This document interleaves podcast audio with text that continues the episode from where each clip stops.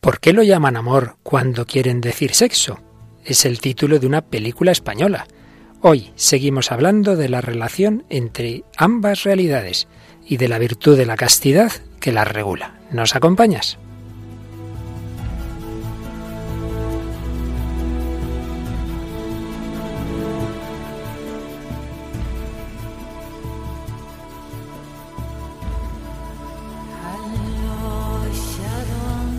El hombre de hoy y Dios, con el padre Luis Fernando de Prada.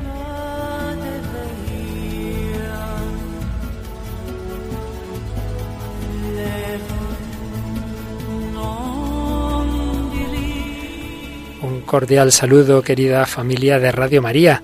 Aquí seguimos en El hombre de hoy y Dios, avanzando en este comentario a la parte moral del catecismo, en esta parte de la castidad, en este sexto mandamiento, precisamente en el mes de junio, mes del corazón de Jesús, el que nos enseña el verdadero amor, estamos tratando del amor en todas sus dimensiones.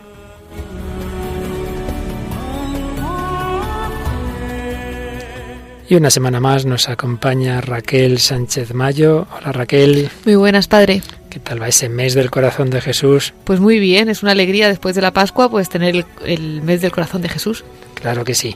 También nos alegra el recibir las diversas comunicaciones. Hoy has escogido de una comunicante que tiene nombre de Aurora, ¿verdad? Sí, nos ha escrito un mensaje muy muy bonito y creo que muy revelador, así que vamos a vamos a escucharlo. Dice que en primer lugar, eh, felicitaros por el programa. Suelo escuchar mucho Radio María por la noche. El martes a las 4 estuve escuchando el programa. Fue precioso. Me di cuenta de que no amo a Dios como yo quisiera. Voy a misa, pero no encuentro nada, también a catequesis, la oración, pero nada me llena. Cuanto más intento acercarme a Él, más lejos estoy. Sé que no merezco que se acuerde de mí, que soy mala persona por mis acciones, pero podía acordarse un poquito de que estoy aquí y que no me haga pasarlo tan mal. También sé que siempre le echamos la culpa de todos nuestros males y solo somos nosotros mismos los que les causamos. No sé cómo acercarme a Él cuando voy a la parroquia. Escuchando su programa me di cuenta de que no le amo como yo pensaba y eso me ha puesto más triste de lo que estoy y la verdad no sé cómo llegar hasta él y me siento peor.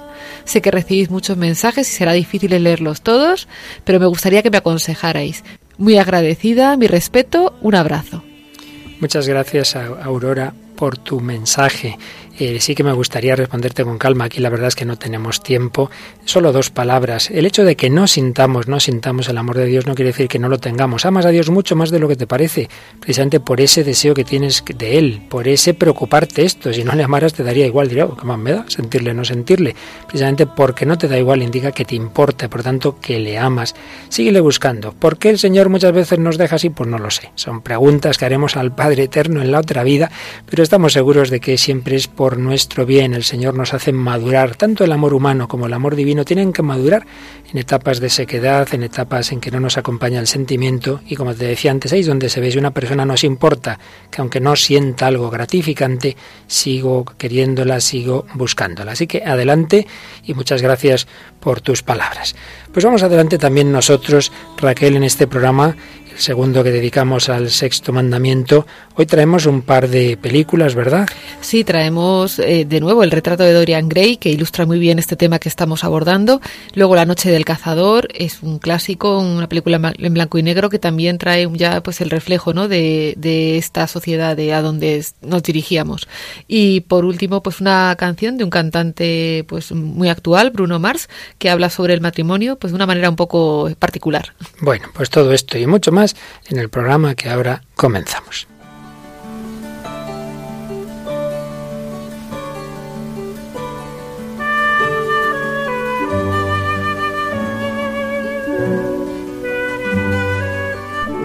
Hoy, como la semana pasada, traemos testimonios cercanos, aunque lejanos en el tiempo.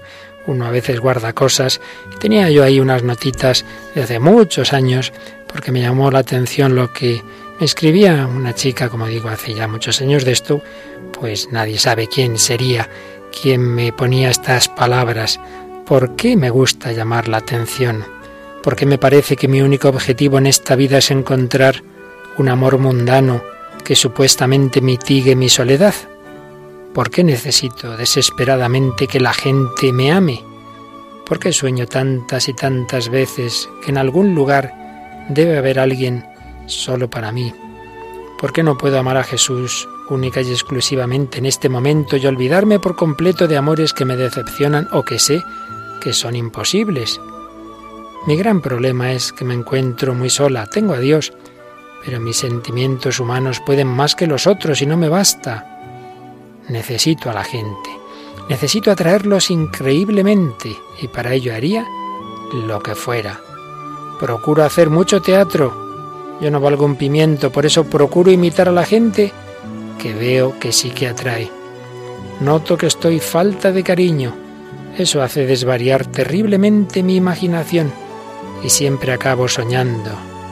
Sueño verdaderas películas llenas de drama y de romanticismo, de amores imposibles que se hacen posibles, de personas que amo que me corresponden y que están junto a mí.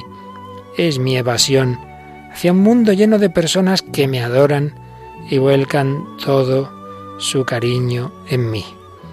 ¿Te das cuenta hasta dónde llega mi soledad, mi vacío y mi egoísmo? Mi gran problema es que amo mucho, demasiado, soy toda corazón y no encuentro el camino para encauzar tanto amor. Los caminos humanos me decepcionan y el otro, no sé, será que no lo acabo de captar. Antes, cuando necesitaba amor, no soñaba, ya sabes, salía a buscarlo. Esos son los días oscuros de mi vida anterior. Es mejor no recordarlo. Y ahora ya no hago lo mismo, pero sueño y los sueños, al igual que aquellas experiencias, son igual de decepcionantes. Es como si tuviese vacío un rincón de mi alma. Mi amor está desordenado, apegado, es estúpidamente sensible y no soy capaz de dominarlo.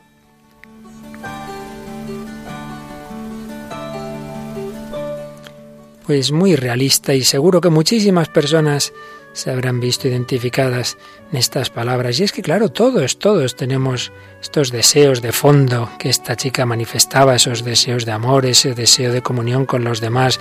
Lo que pasa es que muchas veces se nos desordenan, como ella misma decía, nos hacemos el centro del mundo, soñamos cosas imposibles, aquí aquí un fondo de algo bueno, verdadero, real, que el hombre está hecho para amar y ser amado que necesitamos, si no hay una vocación especial, necesitamos también una concreción humana particular y exclusiva.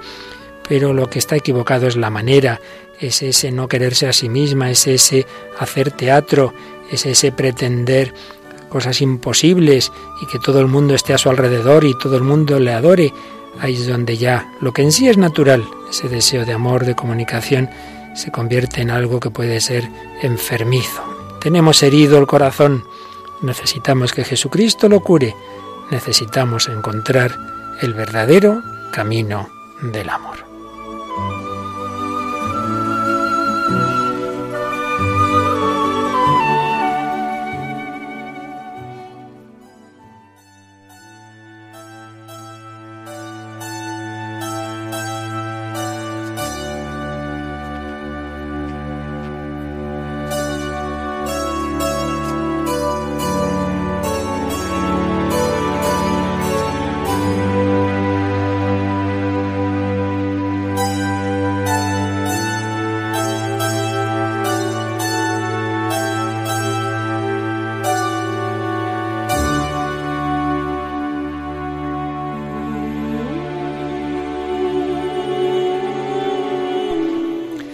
Bueno, Raquel, a que, a que muchas personas eh, firmarían algo parecido a lo que acabamos de leer. Muchísimas, seguro que, vamos, un porcentaje altísimo de la gente que nos está escuchando se ha sentido identificado con, estos sentimientos que, que, te escribía esta chica, porque son universales al fin, al fin y al cabo, ¿no? La búsqueda de amor, eh, la necesidad de, pues esto, de, ser queridos, de encontrar algo eh, auténtico, tal.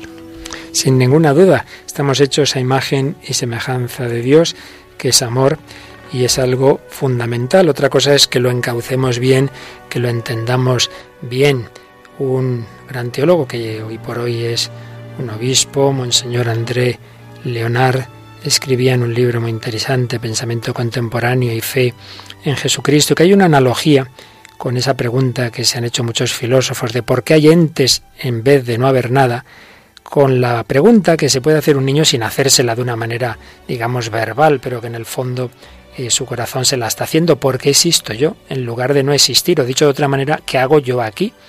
Y decía André Leonard, la respuesta le llega de una manera no conceptual, pero muy profunda, a través del rostro materno. Si hay un sitio para él en el mundo, es porque ahí hay alguien inclinado hacia ese niño, alguien que le acoge sonriendo, alguien que le hace sitio en el mundo.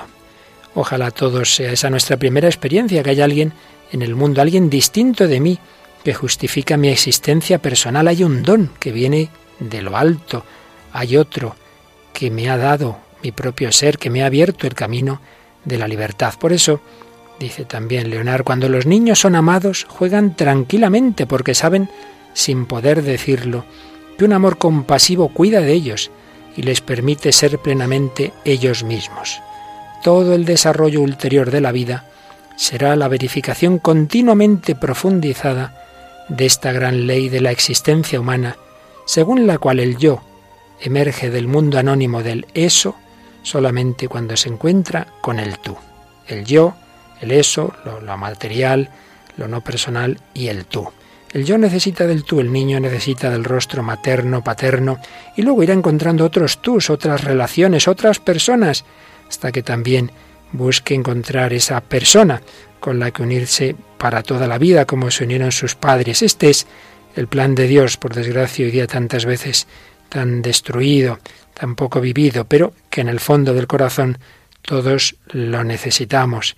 La necesidad de ese amor, de ese amor incondicional, de recibir y dar a continuación ese amor. Pues bien, veíamos en el programa anterior, y además vuelvo a recordar que estos programas sobre el sexto mandamiento presuponen los que en julio de 2013 dedicábamos al matrimonio, porque en el plan de Dios está ese, ese gran diseño del matrimonio a cuyo servicio podemos decir Dios ha ordenado muchas cosas como es nuestra sexualidad, como es estas dimensiones que hoy vamos a recordar de, la, de lo afectivo, lo relacional, etcétera. Por ello siempre partamos del matrimonio y partamos de cosas que ya decíamos el día pasado. Aquí cada programa presupone otros, no podemos decir todo todos los días, evidentemente.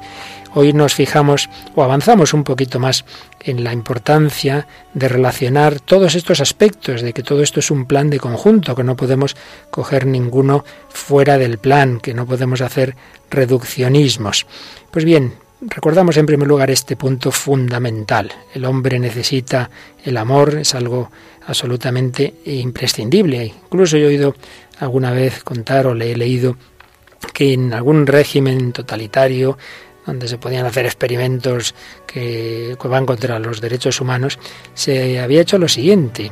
En orfanatos donde había niños acogidos pequeños, con un grupo de ellos eh, bueno, los dos grupos de niños con los que se hizo el experimento eran bien alimentados, cuidados físicamente, pero a unos, unos tenían siempre una cuidadora fija que, les atendía con especial cariño, les miraba, les sonreía, y los otros no, cambiaban de cuidadores.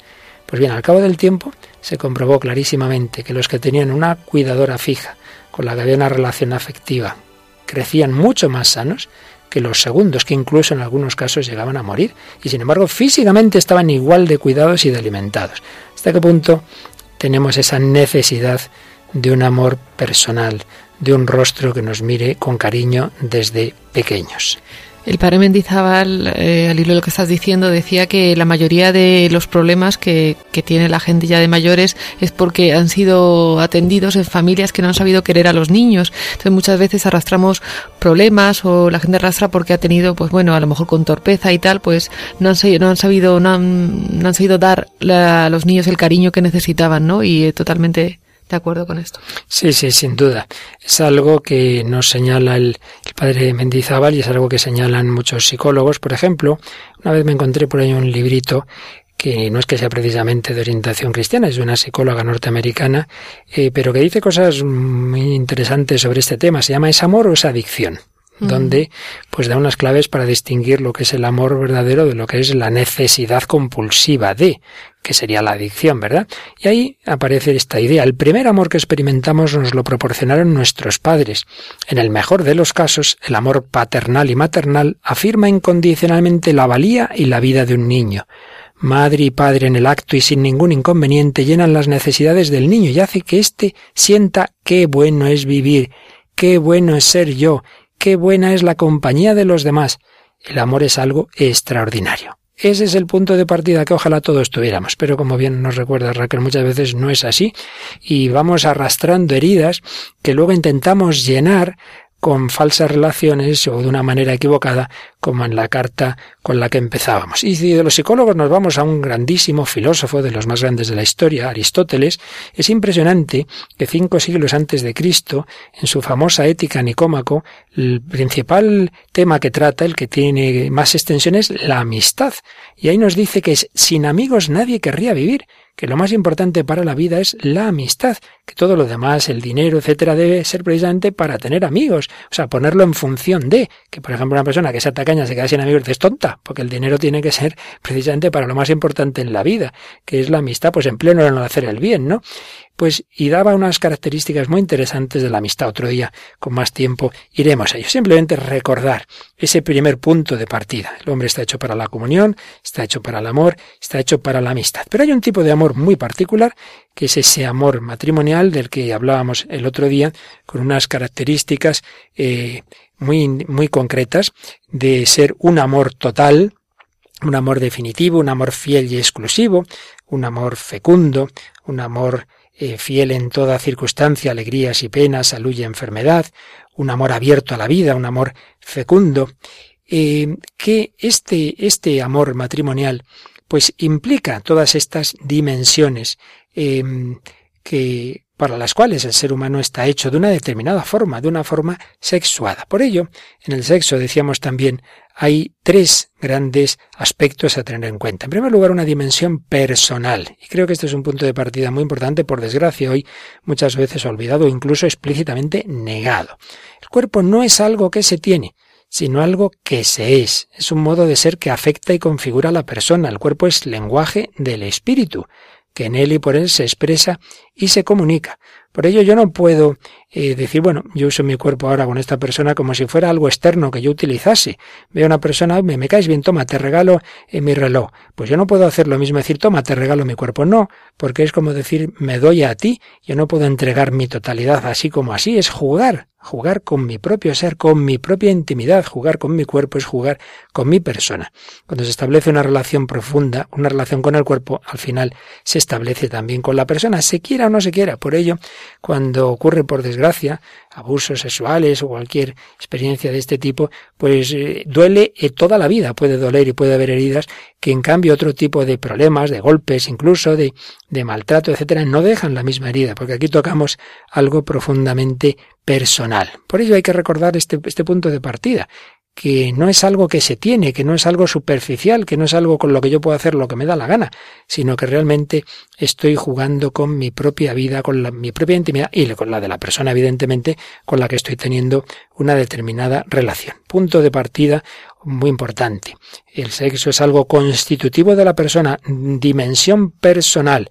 Lo unimos con lo anterior, que estamos hechos para amar, para ser amados y también de esa manera personal y también de esa manera comunicativa. Y en, el paso siguiente, esa dimensión relacional del sexo, primero dimensión personal, segundo dimensión relacional, tercero dimensión procreativa.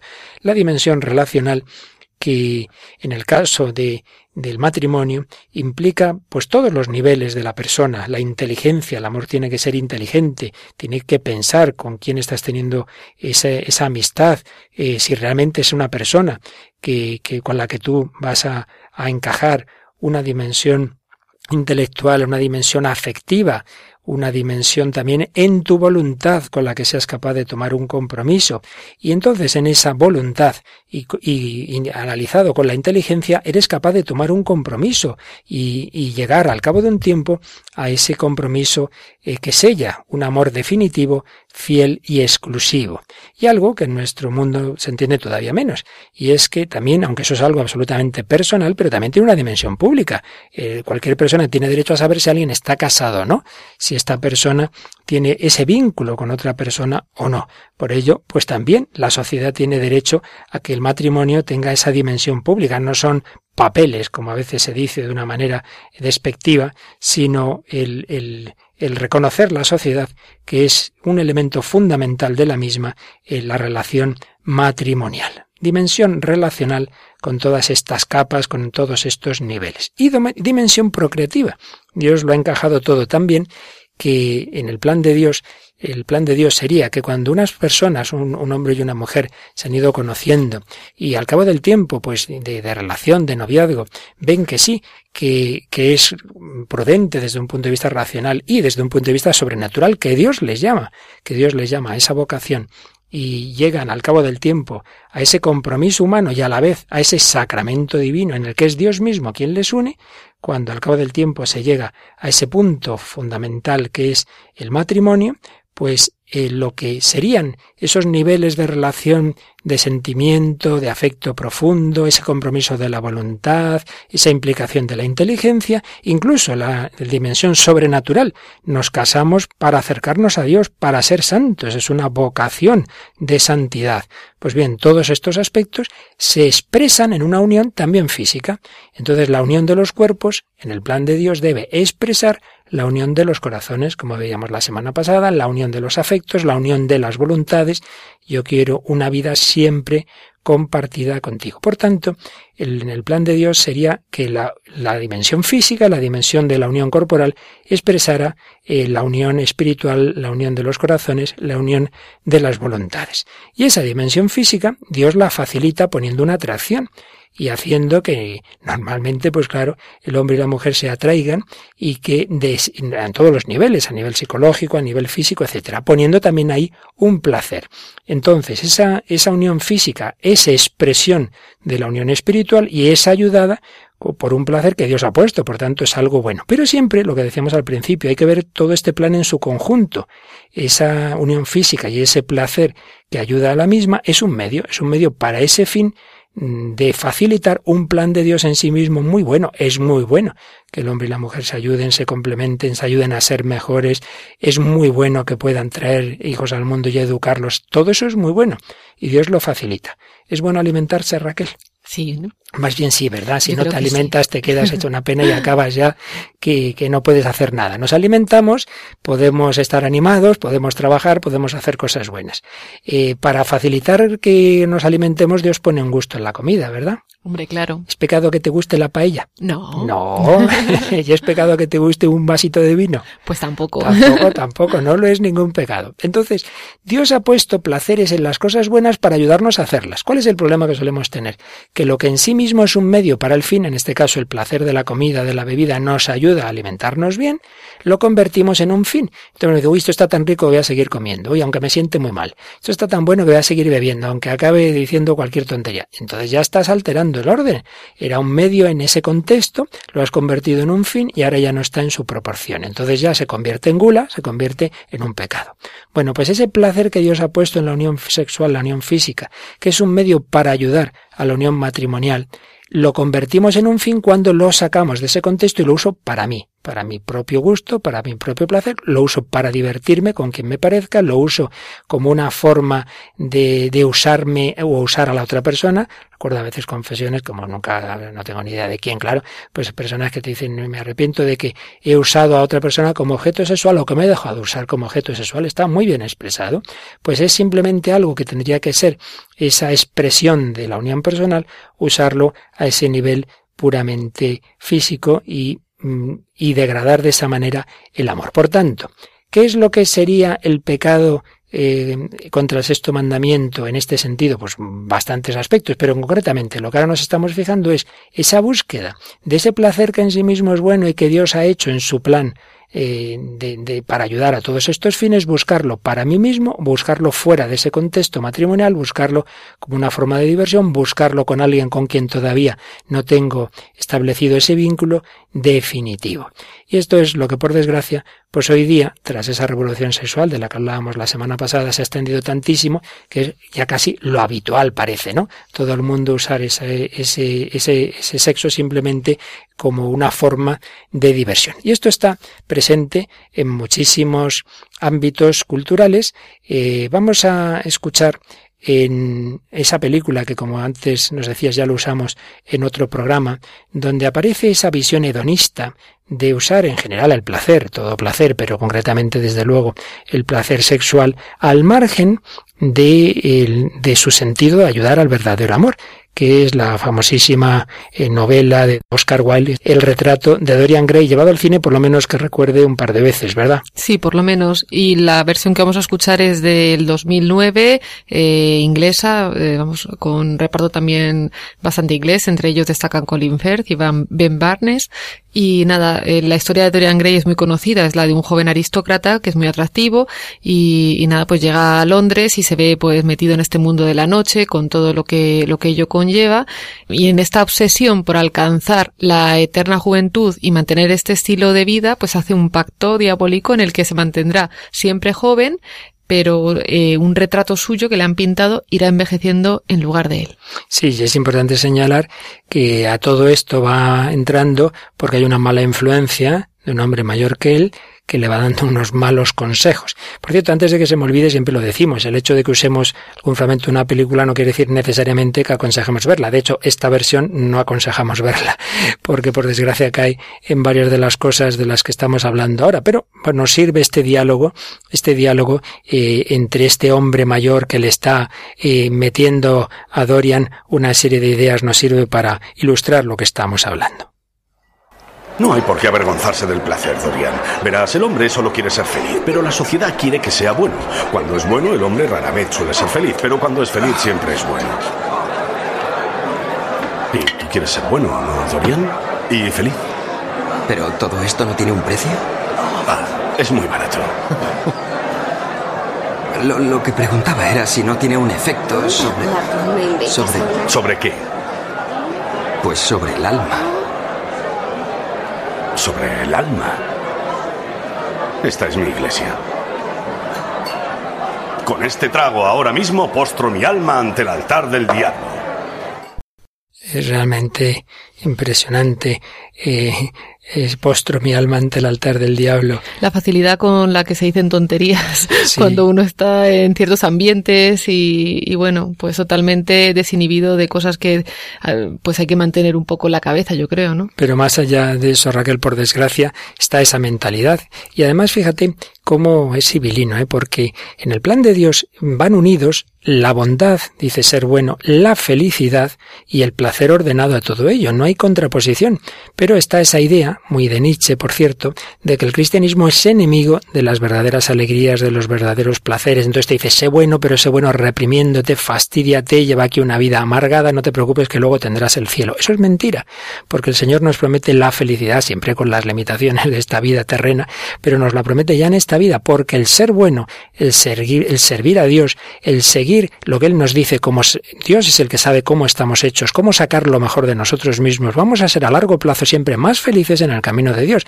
A corto plazo a veces no, a veces es más fácil dejarte llevar de ese placer inmediato y viceversa. Lo que te ha sido muy fácil en ese momento te acaba matando, como ocurre en esta misma obra del retrato de Dorian Gray. Y por cierto, en la vida del protagonista, que al final de ella, pues se da cuenta de dónde estaba la salvación y al final entra en el catolicismo, justo antes de morir Oscar Wilde.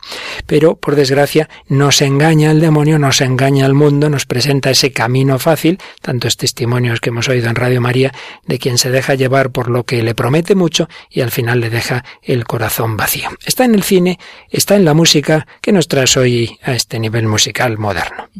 Pues una canción, como he dicho antes, de Bruno Mars, es una canción del año 2011 que se llama Marry You, en, en español Casarme contigo, y, y, bueno, pues nos cuenta de una manera, pues así como muy festiva, eh, una idea espontánea que tiene de casarse con una chica. Y bueno, voy a leer un poquito así para que os hagáis una idea.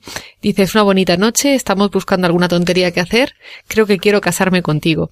Y bueno, la, la, la letra es un poco festiva, vais a ver que es una melodía pegadiza, pero es así un poco pues una idea pues muy muy poco muy poco profunda de lo que puede ser el matrimonio. Justamente.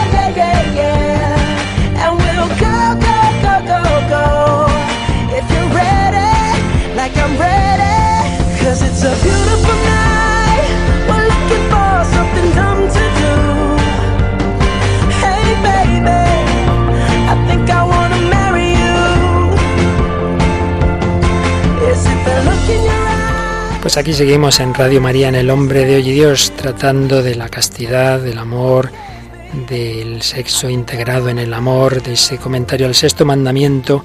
Raquel Sánchez Mayo y un servidor, Padre Luis Fernando de Prada, escuchando ahora a Bruno Mars en Merry una canción en la que está esa visión superficial que hoy día se ha extendido de la trivialización de la relación sexual como algo que enseguida surge de una manera así fácil, aunque no haya un compromiso, aunque no haya un amor definitivo.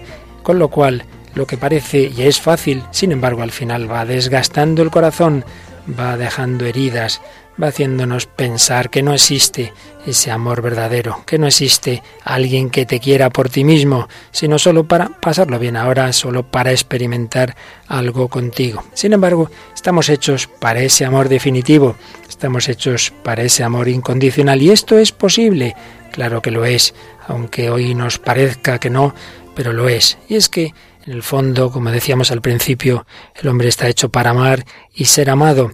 Y un amor verdadero es un amor para siempre, es un amor definitivo. Yo espero, todo niño espera que sus padres le quieran para siempre y los padres esperan lo mismo de los hijos.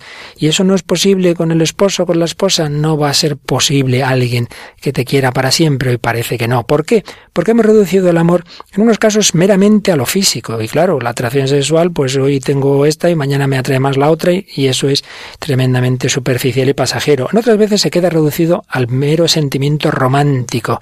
Sentíamos esto, esa noche debajo de este lugar, entonces vamos a volver a estar aquí a ver si sentimos lo mismo. Hombre, es, el sentimiento tiene su lugar, claro que sí, no hay que eh, anular nada, pero no puedes basar un amor definitivo solo en esos sentimientos, en esas emociones. Todo eso tiene su momento, pero hay que profundizar una amistad más honda, más profunda. Ya no te quiero a ti por tus cualidades, sino a ti en ti mismo, por ti mismo, tu persona. La persona es la misma ahora que hace 40 años, el cuerpo no, el cuerpo está ya mucho más cascadillo, pero la persona es la misma. Tenemos que avanzar en esa relación. Yo siempre recuerdo, Raquel, una vez me pidieron ir a llevar sacramentos a un ancianito y entré en la casa, me llevaron a la habitación en que estaba, estaba ya eh, enfermo, tenía cáncer, de hecho a los pocos meses murió, y me encuentro pues dos ancianitos de más de 80 años y como la mujer estaba con el marido con un cariño, ay mi niño, ay cuánto te quiero, hay tal unas, como si tuvieran, que pues nada, 18 añitos, ¿no? Una ternura, digo, esto es el verdadero amor, este es el verdadero amor, ahí cuidándole en los últimos meses de su vida, es así que, que esta persona sí que ha comprendido lo que es el amor a la otra persona. Y esta es la vocación de todos nosotros. Y lo que pasa es que, como veíamos en la primera carta, buscando ese amor muchas veces nos equivocamos. Y nos traes ahora una película más antigua donde vuelve a aparecer el tema de la necesidad del amor, ¿verdad? Sí, eh, la película es La Noche del Cazador, una película, como he dicho, un clásico del año 55, estadounidense. Eh, está basada en un libro con el del mismo nombre y protagonizada por un Robert Mitchum pues espectacular vamos a situarnos en una, en, en un, ha habido un asesinato y tras realizar un atraco en el que han muerto eh, dos personas, el autor es mm, pues metido en la cárcel donde compartirá habitación con un con un predicador que está por un pues por un delito menor, ¿no? Eh, este hombre que, que está esperando a que lo a que lo ejecuten en sueños dirá dónde tiene la recompensa de este atraco por el que le van a le van a ejecutar. Y pues nada, el predicador al enterarse que la recompensa se la ha dado el, a sus a sus hijos, pues se va y se casa con la madre de estos niños, que en ese momento ya claro era viuda, y, y, bueno, pues toda esta, esta obsesión que tiene este hombre por coger, por eh, encontrar este dinero y tal, los niños saldrán huyendo de la casa y se refugiarán en casa pues de una señora mayor que acoge a niños huérfanos. En esta casa, aparte de estos dos niños que van huyendo del, del predicador, pues hay una niña también que, pues que ha estado haciendo un poco de, de las suyas. Entonces, eh, va, va, a hablar con la, con la que les acoge, con la madre adoptiva, que es una señora mayor, y le va a contar pues que ha, ha hecho una, una pequeña pifia. Que es el diálogo que vamos a escuchar ahora. Ruby, tú no tenías dinero para comprar esto. Me pegará. ¿Lo he hecho alguna vez? Ese hombre en el bar me preguntó. ¿En el bar? Señorita Cooper, nunca he ido a esas clases de costura. ¿Y a dónde ibas, Ruby? Salía con hombres. Hija mía. Buscabas el amor, Ruby, del único modo que tú sabías hacerlo. Todos necesitamos amor. Yo perdí el de mi hijo y lo encontré en todos vosotros. Qué bonita esta mujer, como la acoge, ¿verdad? Y cómo le hace entender lo que le ocurre. Es cariñosísima y además es que, no sé, todos podemos esperar que, la, que vaya a regañarla y sí. tal, pues, y al contrario, ¿no? A mí me parece que además es una imagen muy, muy de la iglesia también, que sí. tanta gente después de muchos años sin ir a confesarse, se va a confesar pues, con mucho miedo y pues, pues el cura me ha dicho que adelante, que muy bien, y se lleva una sorpresa, ¿no? Pues me parecía un poco así también como la, la imagen de, de la iglesia, del pecador, de la casa del padre, de, de la vuelta al hijo. Fíjate que hay un salmo que dice, tú sabes de qué barro estamos hechos, ¿no? Entonces lo que le viene a decir esta mujer, pues sí te entiendo, porque todos necesitamos amor y lo has buscado por, por el camino más fácil, ¿no? Y eso que esta chica no había hecho tampoco nada del otro mundo. Pero a veces sí que se hacen cosas peores, ¿verdad? Pero le, la entiende porque todos necesitamos amor. Sí, porque la, la, pobrecita, vamos a explicar que en la película simplemente es que me diera las clases de costura, pues habla con ese señor que está buscando a los niños y el dinero y pues eso, está con él y él le compra pues un helado, un no sé qué, o sea que tampoco... Nada del otro mundo. Nada del otro mundo. Pero el caso es que, que está esa, esa explicación que le da la, la madre adoptiva, ¿verdad? Pues, pues claro, tienes ese deseo y, y lo que pasa es que no lo has encauzado bien. Y eso es lo que nos pasa, lo que nos pasa tantas veces. Pues aquí uno podría, pero claro, no puede contar tantas historias que ha visto de cerca y de personas que dicen, claro, sí, sí, yo me equivoqué, me equivoqué, yo lo que buscaba era bueno, pero por el, por el camino equivocado. Por eso, fiémonos del Señor, que Dios no nos manda nada para fastidiarnos la vida, sino porque Él sabe mejor que nosotros lo que nos conviene y sabe que el guardar el amor, el guardar esa capacidad de entrega, el guardar la entrega sexual para cuando se da el contexto de ese amor definitivo, exclusivo, sellado por Dios, ahí es el marco. Y que el, el saber dejarse dominar, para entregarse, es precisamente lo que nos da esa virtud de la castidad y que eso lo necesitamos todos, en todos los estados de vida. Y es lo que nos explica el Yucat, este catecismo para jóvenes, eh, cuando nos explica este tema en el número 404. ¿Qué es el amor casto? ¿Por qué debe un cristiano vivir castamente? Un amor casto es un amor que resiste a todas las fuerzas internas y externas que quieren destruirlo. Es casto quien asume conscientemente su sexualidad y la integra bien en la persona. Castidad y continencia no son lo mismo. También quien tiene una vida sexual activa dentro del matrimonio debe ser casto. Una persona actúa castamente cuando su acción corporal es expresión de un amor seguro y fiel. No hay que confundir castidad con mojigatería. Un hombre que es casto no es juguete de sus deseos, sino que vive conscientemente su sexualidad a partir del amor y como expresión del mismo. La impureza debilita el amor y oscurece su sentido. La sexualidad en la que se expresa la pertenencia del hombre al mundo corporal y biológico se hace personal y verdaderamente humana cuando está integrada en la relación de persona a persona en el don mutuo total y temporalmente ilimitado del varón y de la mujer. La castidad es una virtud moral. Es también un don de Dios, una gracia, un fruto del trabajo espiritual. Es un número muy interesante, muy profundo, que nos recuerda esto, que la castidad nos ayuda a integrar en cualquier estado de vida, también para el casado, a integrar todas las fuerzas psicológicas, todas las fuerzas corporales, todas las fuerzas sexuales al servicio del verdadero amor, y a que eso no sea algo superficial. La sexualidad en la que se expresa la pertenencia del hombre al mundo corporal se hace personal y verdaderamente humana, nos ha dicho, cuando está integrada en la relación de persona a persona, en el don mutuo total e ilimitado del varón y de la mujer. Por tanto, la castidad nos ayuda. A hacer esa entrega del amor en ese contexto de ese amor mutuo y para siempre. Por tanto, ¿qué va contra la castidad? Dicho en negativo, ¿qué sería pecado contra el sexto mandamiento?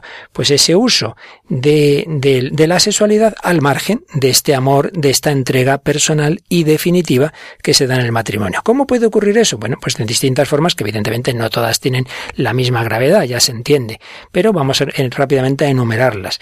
Pues uno cuando busca el placer simplemente para sí mismo, lo que está hecho para la entrega con el otro, lo busco para mí, el autoerotismo, la masturbación. Otra cosa es la culpabilidad personal que uno pueda tener, mayor o menor, depende de muchos factores, pero en sí mismo, pues es evidente que está fuera de este plan de Dios. Evidentemente, muchísimo más grave sería quizá de los casos extremos de gravedad en este mandamiento la violación, en la que no solo está esa búsqueda del placer, sino romper la libertad de la otra persona y hacerle un daño gravísimo. La prostitución, en lo que aquello que tendría que ser para para expresar un amor personal se usa simplemente como mercancía a cambio de un dinero.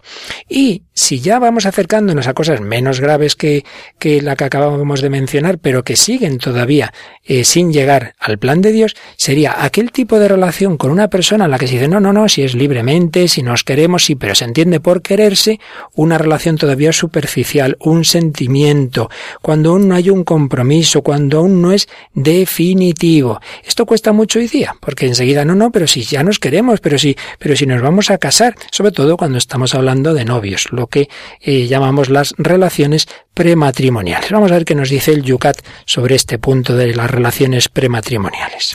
¿Por qué se opone la Iglesia a las relaciones sexuales prematrimoniales? Porque quiere proteger el amor. Una persona no puede hacer a otra un regalo mayor que el don de sí misma. Te quiero significa para ambos, Solo te quiero a ti, te quiero totalmente y te quiero para siempre. Puesto que esto es así, no se puede decir en realidad te quiero a prueba o por un tiempo, tampoco con el cuerpo. Algunos creen tener propósitos serios en sus relaciones prematrimoniales, y sin embargo, éstas contienen dos reservas que no son compatibles con el amor, la opción de dejarlo y el temor a tener un hijo. Dado que el amor es tan grande, tan santo y tan irrepetible, la Iglesia pide con insistencia a los jóvenes que esperen a estar casados para tener relaciones sexuales. Aquí se nos recuerda algo que es muy importante, que antes lo he dicho muy de pasada y ahora hay que profundizar en ello.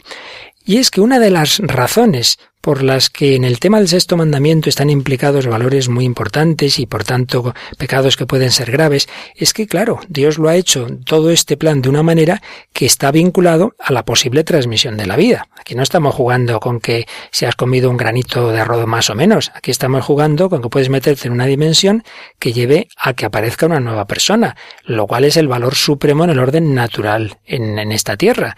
Entonces todo aquello que está relacionado con, con, una persona que todo el mundo tiene derecho a ser concebido por amor en y acogido en un hogar estable, claro, estamos hablando de palabras mayores. La Iglesia no dice nada del sexo de los pollos. No hay un mandamiento, ¿verdad? Que el, el, los pollos y las vacas eh, hacen mal si esto o lo otro. Mira, porque ahí no estamos hablando de alma. Pero es que en la procreación del ser humano hay una colaboración con Dios. Los padres ponen el elemento biológico y Dios infunde el alma en cada concepción. Es algo tremendamente serio. El sexo está relacionado con lo más grande, repito, que existe en el orden natural. En el orden sobrenatural, pues lo que puede hacer un sacerdote al consagrar la misa es otra cosa. Nace Cristo en la Eucaristía, por así decir. Pero en el orden natural, lo más grande que existe es esto, que una persona humana venga a este mundo. Dios infunde el alma en ese niño concebido pues ese niño tiene derecho, porque Dios ha comprometido y lo va a hacer siempre, lo va a hacer siempre, también en el concebido en un pecado, también en el que concebido de mala manera, porque Él no tiene la culpa, Dios va a poner ese alma, pero hombre, es una pena que, que no sea en el contexto pensado por Dios. Por ello, dimensión procreativa que hace que este sea un tema muy serio. Pero por otro lado, incluso sin pensar en eso, pues todo lo que sea eh, rebajar la categoría del amor definitivo, exclusivo, para siempre, que se ha ido preparando bien con ese noviazgo, y decir, no, no, no, pues es que ya nos queremos. Bueno, anda que no conocemos todos casos de parejas que parecía que sí, y luego al final pues no han cuajado, no se han casado, se han echado atrás. Yo se lo pone Raquel un ejemplo que creo que nos puede iluminar.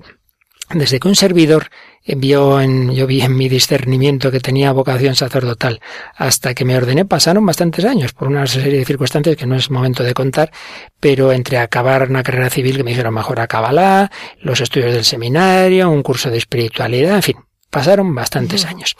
Y al final me ordené un 12 de julio de 1987, al cabo de años de discernimiento y de estudio en el seminario y tal. Tú imagínate que el, yo qué sé, el 10 de julio el 10 de julio, viene a verme un amigo, un compañero del colegio y me dice, oye, te ordenas pasado mañana, ¿verdad? Sí, sí. Oye, pues para dos días que quedan, confiésame, confiésame si ya, ¿qué más da? Digo, pues mira, hijo, no, no te puedo confesar. ¿Pero cómo que no? Pero si llevas aquí ya ocho años, pero, pero, pero, pero, pero, hombre, sí, pero, pero, si ese mismo chico, el 12 de julio, por la tarde, me dice lo mismo, ¿le puedo confesar? O si yo cojo pan y vino el, 11, el 12 de julio a las 10 de la mañana, a las 9 de la mañana cojo pan y vino y digo misa, pues no digo misa. Pero si eso mismo luego a la una de mediodía estoy consagrando la Eucaristía. Dice, pero bueno, ¿qué más da tres horas antes que después? Se dice que más da la noche antes que la noche después. Y un pequeño detalle, que a las doce y media del 12 de julio del 87 yo fui ordenado sacerdote por un obispo, cardenal Marcelo. Evidentemente ese acto puntual coronó un proceso de años, pero tuvo que coronarse en un determinado momento. En ese momento intervino Dios, hubo un sacramento que se realizó, coronando, repito, toda una preparación. Bueno, pues hay una boda que se realiza, pongamos eh, ese mismo día, a las doce también. Oiga, ¿qué más da el día antes? Pues mire, da que todavía Dios no ha unido esas dos personas. Que esa unión puntual debe ser la coronación de un noviado, de un proceso, sí, sí, pero tiene que llegar a ese momento definitivo. Desde que se ha producido la boda, ya son un solo ser. Lo que Dios ha unido no lo separa el hombre, dejar al hombre, su padre a su madre y se a su mujer, serán los dos una sola carne. Antes no. Antes no están unidos por Dios. Antes, aunque quede una hora, todavía cada uno es perfectamente libre de irse por su lado. ¿Ves un poquito la, la, la diferencia, no?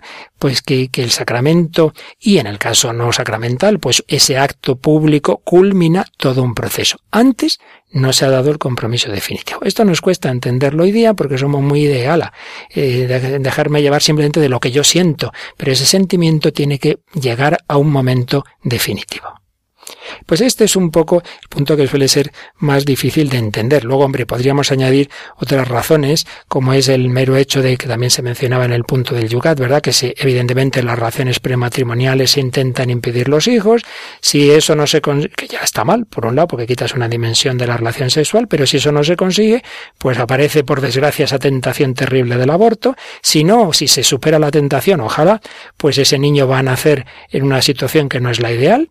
Y en fin, todos son líos por no fiarnos de Dios. Aquí repito, no podría contar tantas cosas, pero bueno, lo dejamos. Seguiremos el próximo día, que esto nos da para mucho, pero quedémonos sobre todo con que el Señor busca nuestro auténtico bien y que la castidad nos lleva a integrar, no a reprimir porque sí, sino a integrar todo nuestro cuerpo, toda nuestra psicología al servicio del verdadero amor que le vamos a pedir al Señor, que sea el que mueva todos nuestros corazones.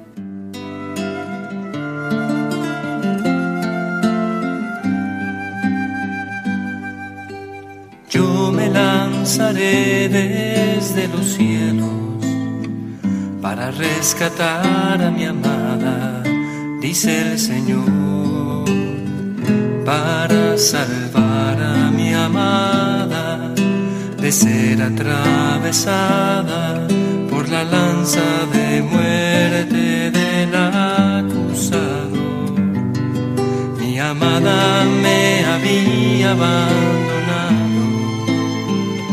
había rechazado y se había manchado de infidelidad.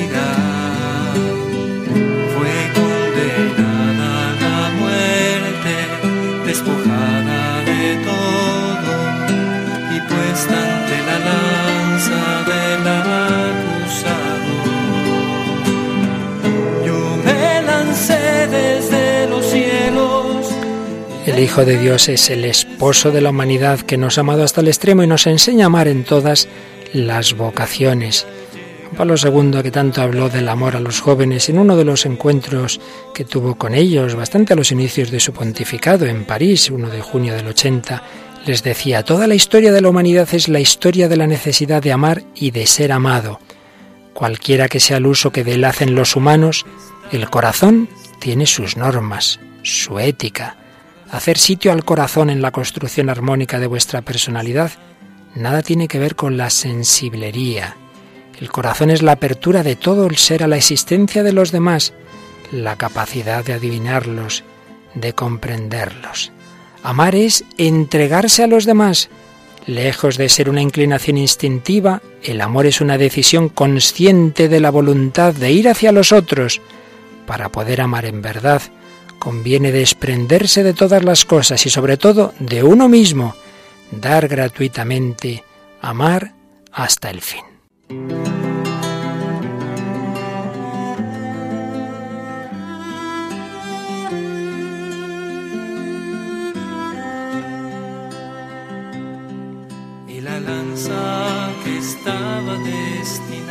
Y seguía diciendo el Santo Padre, no tengáis miedo Jesús no vino a condenar el amor, sino a liberarlo de sus equívocos y falsificaciones. El ser humano es un ser corporal.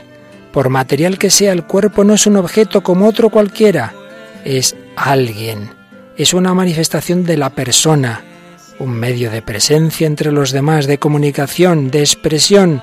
El cuerpo es una palabra, un lenguaje. Tened un gran respeto de vuestro cuerpo y del cuerpo de los demás. Y así mi propia sangre se ha vertido en el corazón de mi amor transformado.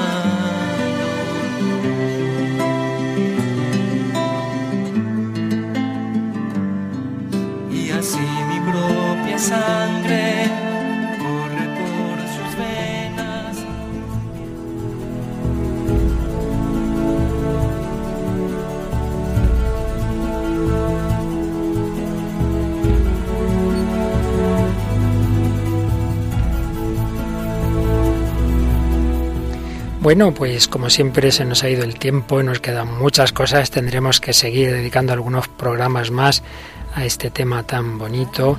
por desgracia tan devaluado en nuestra sociedad, pero que los cristianos y vosotros, los jóvenes cristianos, Raquel, tenéis que mostrar la belleza de este plan de Dios, ¿no te parece?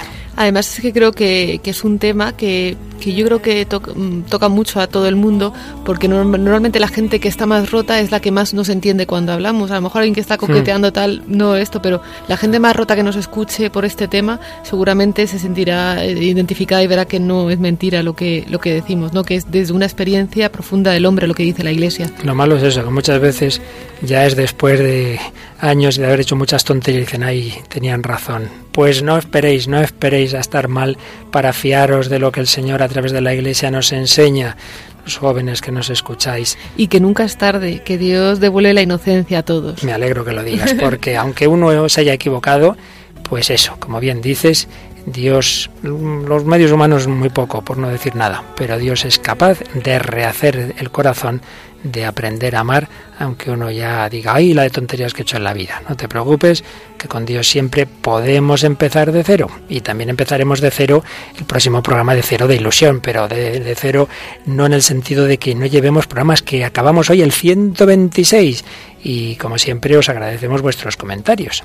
Sí, podéis escribirnos al correo electrónico el hombre de hoy y Dios arroba radiomaria.es o entrando en Facebook, buscando El hombre de hoy y Dios, dando a me gusta y ahí podéis escribirnos también mensajes. Yo recuerdo que estos programas están muy relacionados con los que vimos sobre el matrimonio, julio de 2013, que podéis solicitar llamando al 902 500 518 Podéis pedir los DVDs donde están todos los programas del Hombre de Hoy y Dios.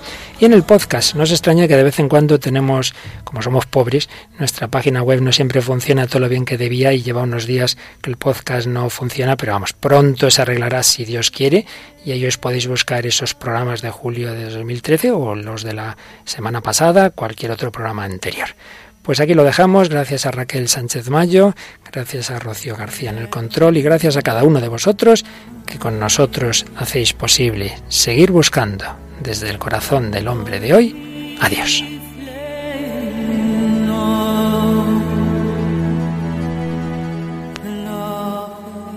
Así concluye El hombre de hoy y Dios, un programa dirigido en Radio María por el Padre Luis Fernando de Prada.